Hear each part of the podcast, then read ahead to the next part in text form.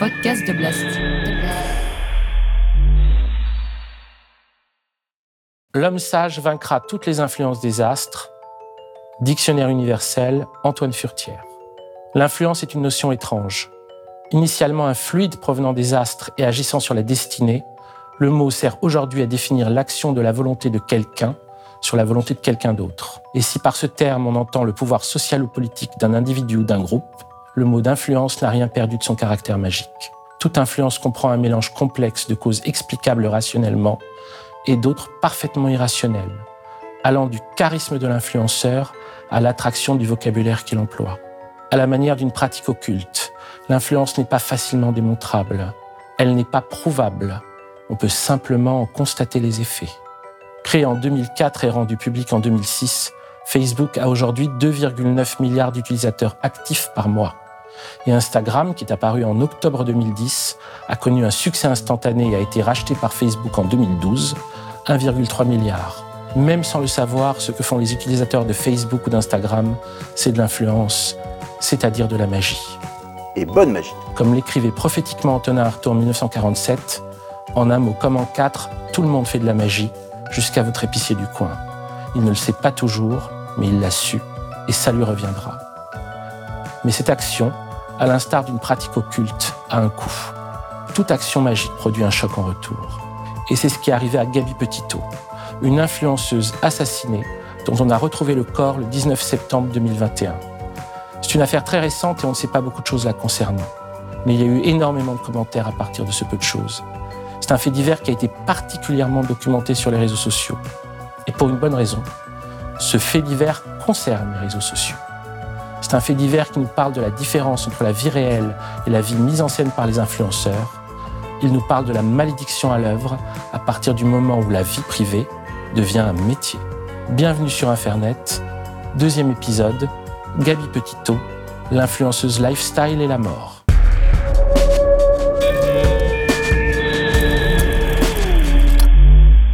Gabrielle Venora Petito, dite Gabi, est née le 19 mars 1999 à Blue Point, sur Long Island, dans l'État de New York. Ses parents ont divorcé mais sont restés en très bons termes. Gabi est l'aînée de six demi-frères et demi-sœurs. Elle est décrite comme douce, libre et altruiste. Sur le compte Instagram qu'elle ouvre en 2014, soit à l'âge de 15 ans, elle dit aimer la nature, l'art et le yoga. Hello, hello, and good morning. Elle aime aussi beaucoup les réseaux sociaux. Elle fait des photos d'elle qu'elle publie sur Instagram et des vidéos sur TikTok. Quand on était ensemble, elle ne pensait qu'à une chose, c'est à faire des selfies, dit à son sujet sa belle-mère, Tara, qu'il aime comme si elle était sa propre fille.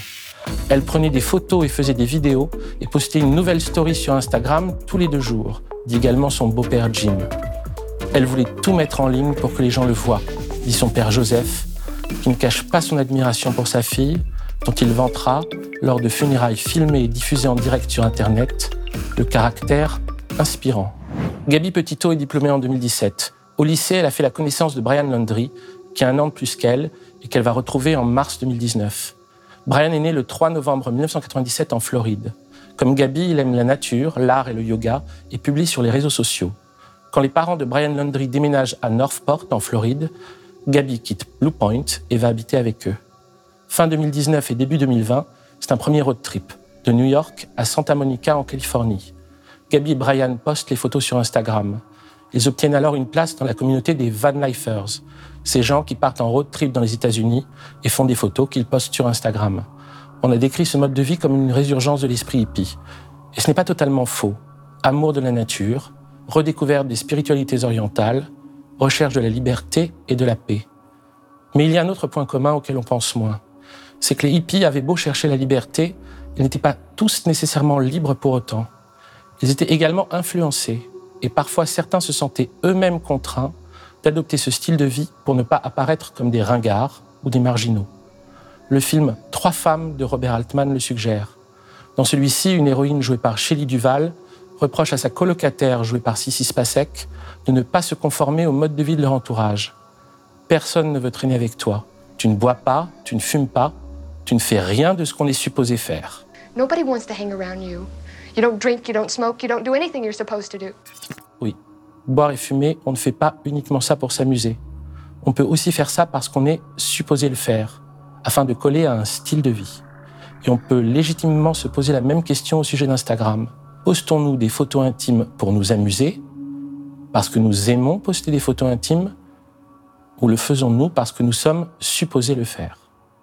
Toute la vie de Brian Landry et de Gabi Petito est sur les réseaux sociaux. Des centaines de photos, on les voit se promener dans de magnifiques espaces naturels et s'embrasser avec romantisme. Le 17 mars 2020, pour fêter le premier anniversaire de leur couple, Gabi écrit Une année entière d'aventures et de stories, une vie entière encore à venir. Lors de leur fiançailles, elle poste une photo de leur premier rendez-vous ensemble, en train de manger des sushis sur une plage, avec pour commentaire Brian m'a demandé en mariage et j'ai dit oui. Bizarre design, l'identité de Brian sur les réseaux sociaux. Tu rends la vie irréelle et chaque jour est une sorte de rêve. Brian, lui, poste le lendemain une image d'eux, coupe de champagne en main, avec le commentaire Ma plus grande peur est de me réveiller un jour et que tout n'ait été qu'un rêve, parce que c'est ce que chaque seconde est pour moi, depuis l'instant où on s'est trouvé, jusqu'à ce que la mort nous sépare ou je me réveille. Quand tu les vois sur les réseaux sociaux, tu te dis que tu voudrais être comme eux, commentera la journaliste Patricia McKnight du Saratoga Herald Tribune. Gabi voulait documenter sa vie et, comme font les influenceurs, faire de l'argent avec ça, dit également la journaliste Alice Tagnata de Hollywood Life. Elle faisait un travail magnifique dans sa manière de présenter les choses de façon positive sur les réseaux sociaux. Gabi Petito et Brian Landry préparent alors un deuxième road trip, plus ambitieux, qui devrait durer quatre mois et qu'ils documenteront intégralement sur Internet. Pour financer ce road trip, Gabi travaille 50 heures par semaine, à la fois comme nutritionniste et comme serveuse dans un Taco Bell. Brian, lui, travaille dans un bar à jus. En décembre 2020, Gabi achète un van, une Ford Transit 2012 relativement petite, mais qu'elle aménage avec goût et dans lequel ils pourront dormir et se faire à manger. Gabi est alors décidée à vivre dans son van et à gagner sa vie en tant qu'influenceuse lifestyle. Le 2 juillet 2021, Gabi et Brian quittent Blue Point et commencent leur road trip. Le lundi 4 juillet, ils publient tous deux un premier post. Ils sont à Monument Trucks, dans le Kansas. Sur son compte Instagram, Brian se dit, clairement inspiré par beaucoup de van lifers sur YouTube, mais ajoute, on a abouti à un dispositif totalement original, le Van Tour arrive bientôt. Ils vont dans les grandes dunes de sable de la vallée de San Luis, où Gabi fait du sandboard, dans le parc national de Zion, qu'il documente avec les hashtags Expedition Happiness, Do What You Love et The Right to Explore. Le 26 juillet, il publie une photo d'eux s'embrassant dans un décor de rêve, les jambes dans les sources chaudes des Mystic Hot Springs de l'Utah, Brian torse nu et Gabi en bikini. Puis soudain, plus de publications du 1er août jusqu'au 12. Le 12 août à Moab, les postes reprennent, mais ne laissent pas imaginer ce qui se passe en coulisses. Ce sont des photos légèrement plus anciennes de Gabi, prises dans le parc national des Arches, dans l'Utah. Entre le 14 et le 19 août, de nouveau très peu de nouvelles. Le 19 août, Gabi publie une photo sur son Instagram. C'est une étrange image. On voit ses jambes en amorce depuis la camionnette, Brian de dos et le paysage. Le lieu n'est pas tagué, ce qui est inhabituel pour une van lifeuse. Dans les commentaires, Gabi se plaint des emballages alimentaires laissés par un touriste. On apprendra plus tard que Gabi a sans doute posté cette photo alors qu'elle était dans un hôtel près de l'aéroport de Salt Lake City où elle attendait Brian qui était parti en avion à Tampa en Floride pour vider et fermer une unité de stockage afin de faire des économies avant de reprendre leur road trip. C'est également le 19 août que Gabi poste la première et unique vidéo de sa chaîne YouTube Nomadic Static. C'est Gabi et Brian, Beginning of Our Van Life Journey.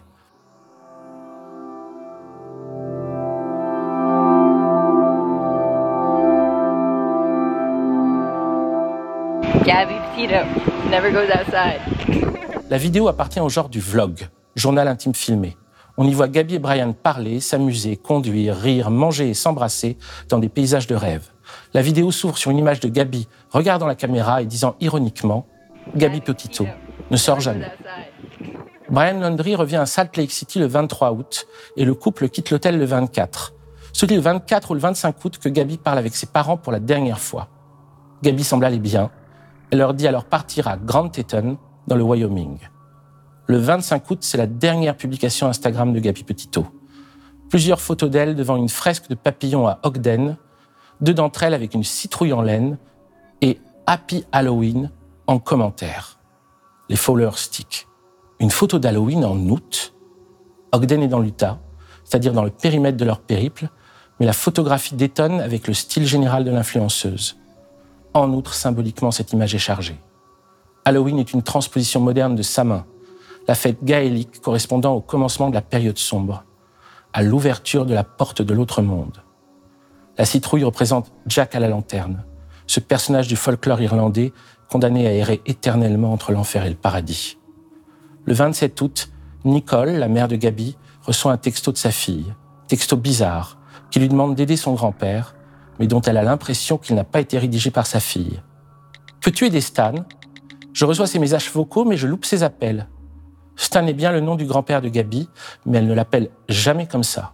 Et le 30, Nicole reçoit le texto Pas de réseau dans le Yosemite. Ça, c'est encore plus bizarre. Le Yosemite est à plus de 300 km de là où il est supposé se trouver.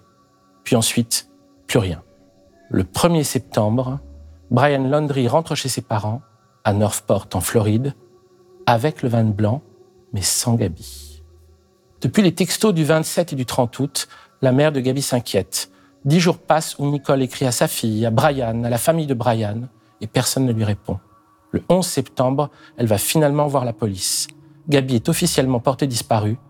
Brian Laundrie est déclaré person of interest et la camionnette blanche est saisie par la police. À partir de ce moment, la famille Laundrie ne s'exprime plus que par l'intermédiaire de son avocat.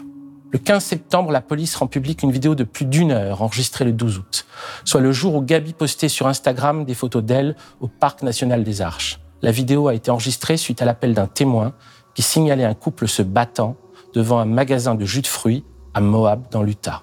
Le témoin avait décrit un homme frappant une femme avant de monter dans une camionnette blanche. Les policiers de Moab les retrouvent rapidement sur le bord de la route. Ils ont une bodycam avec laquelle ils filment toute leur intervention. Le contraste avec les images Instagram est saisissant. Gabi est dans un état de choc et pleure continuellement. Un policier lui demande pourquoi. Elle se présente comme atteinte de troubles obsessionnels compulsifs. Elle explique qu'elle nettoyait la camionnette et travaillait sur son website et que son travail la stresse énormément. Quel est votre travail? lui demande l'agent. J'étais nutritionniste, mais j'ai démissionné et je voyage désormais à travers les États-Unis et j'essaye de commencer un vlog. J'étais extrêmement stressé et il ne me croit pas capable de le faire. On s'est battu toute la matinée. Brian, lui, fait beaucoup d'efforts pour avoir l'air le plus détendu possible.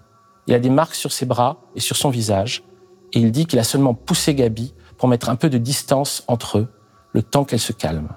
Il ne cesse de répéter qu'ils auraient eu besoin de prendre un peu de temps éloigné l'un de l'autre pour se calmer. Ni Gabi Petito, ni Brian Landry ne souhaitent porter plainte. La police les sépare néanmoins pour la nuit. Brian passera une nuit au Bowen Motel pendant que Gabi restera dans le van. L'espace est un point important. Celui qu'ils traversent et celui dans lequel ils évoluent. Gabi et Brian sont des amoureux des grands espaces, mais ils sont continuellement collés l'un à l'autre dans leur petit van blanc.